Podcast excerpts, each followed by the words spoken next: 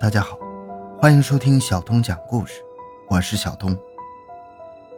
一九九一年六月十三日，青岛平度市两木乡祝后村，一个叫丽丽的小女孩突然无缘无故的失踪了。祝后村不大，附近的村民知道后都四处寻找，但无论怎么找都没有丝毫踪迹。回到现场寻找真相，小东讲故事系列专辑由喜马拉雅独家播出。丽丽的真名叫张永丽，她实际上不姓张，也不是祝后村人，她本姓刘，是平度市云山乡北柳圈村人。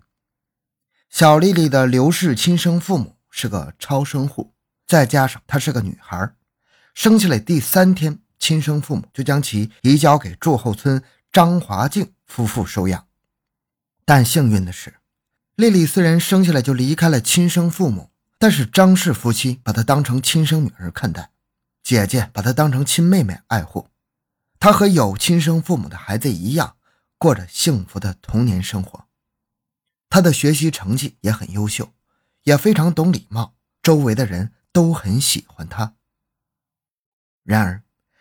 这个刚刚十二岁的孩子，竟在一九九一年六月十三日下午放学后就突然失踪了。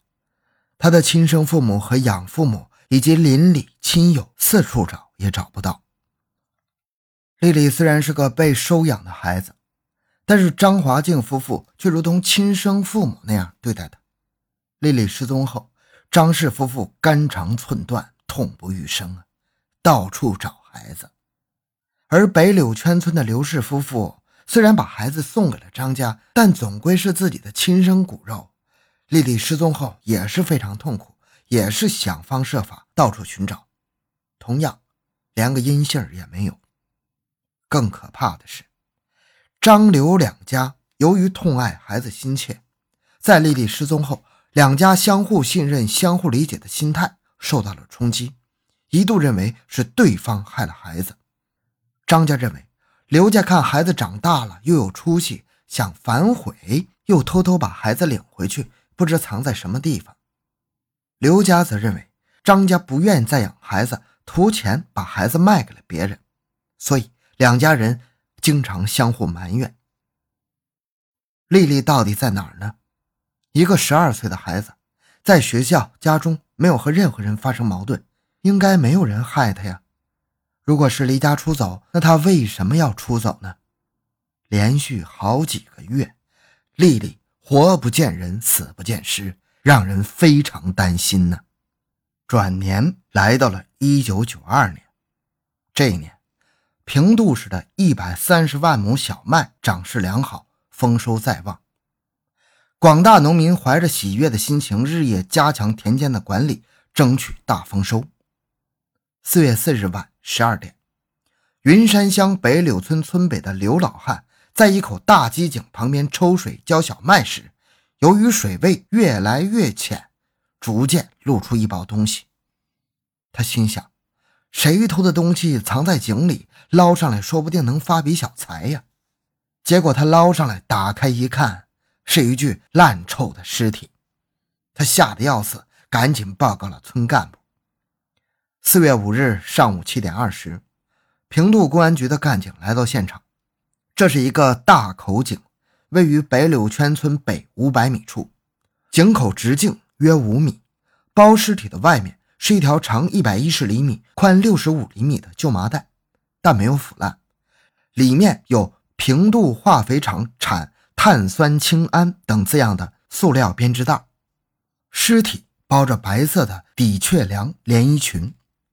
前胸处绣有花仙子图案，下身穿着带有松紧带的裤头，而奇怪的是，上述衣物居然带有黑色并带有粪臭味的泥土。尸体在袋内卷曲，头上、臀下各关节自然脱节，部分软组织呈白蜡样。通过对已经脱节的尸骨进行连接后，发现死者的身高应该是在一米四五到一米五六。头发全部脱落，女性，年龄在十到十四岁之间，头部有两处粉碎性骨折，面积都很大，像是遭受过钝器的袭击。而尸体的左手和左侧桡骨都已经缺失。从上述情况，干警看出一些问题。第一，尸体已经腐烂成一堆白骨，但是包装的麻袋却完好无损，这说明尸体腐烂之后再用麻袋装上的。大口井不是藏尸的第一现场。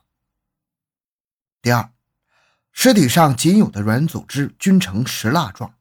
全身骨骼均由外关节处自然脱落，说明死者曾在空气不足、泥土湿润的环境中掩埋，掩埋的时间可能是在六个月以上。第三，尸体所着衣物上均沾有粪臭味的黑色泥土，说明死者被害后可能在猪圈、粪堆或者粪坑处掩埋过。四。尸体的头颅、躯干及四周较大的骨骼较齐全，而部分手足等小骨缺失，这说明凶手在遗失时漏掉。五，死者被害后，犯罪分子对尸体进行掩埋和转移多次处理，说明了犯罪分子很狡猾。能否尽快查清死者是谁，是能否尽快破案的第一步。在勘察现场进行验尸，干警到周围村庄走访，组织有关人员辨认，搞清死者究竟是何许人。经过一番细致的探查，当天上午就查清了这具尸体就是丽丽，也就是咱们之前说的张永丽。接下来是对案情和犯罪分子的分析和勾画。干警分析，丽丽失踪时仅仅十四岁。在学校表现良好，家中与他人也无明显仇怨，没有人会因为婚姻或者仇恨杀死他。而张华静家境收入微薄，被敲诈、绑架、勒索的可能性也很小。然而，当拿到丽丽的照片之后，干警发现这孩子长得很俊秀啊，就同龄人来说，个头也比较高。难道是有人见色起意，先奸后杀？丽丽可能是下午放学后突然失踪的，学校离家较近，那么犯罪分子极大可能就住在学校附近。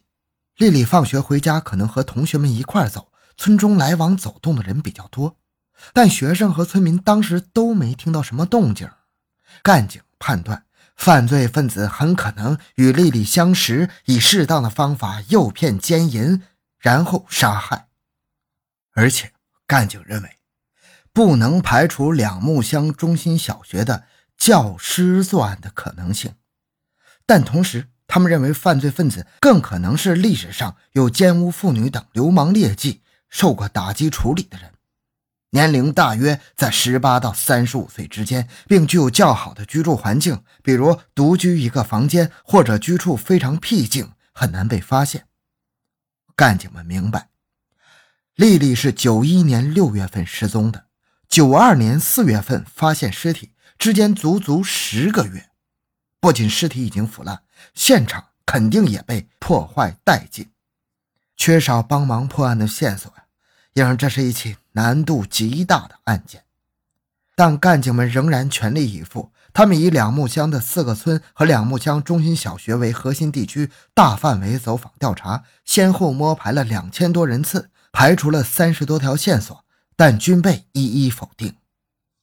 正当侦破工作陷入低谷时期，侦查员郝正亮和史先杰通过祝后村的两个女学生了解到，一九九一年六月十三日下午放学后，他们两个和丽丽在学校写了会儿作业，就一块往家走，到祝后村和祝东村交界处分手。当时丽丽说去大爷家找妈妈，而祝东村有一老年妇女。证明在丽丽失踪前不长时间，在祝东村的一条街上看到过这个孩子。这条线索太重要了，干警对线索进行了分析，认为丽丽是在祝东村失踪是毫无疑问的。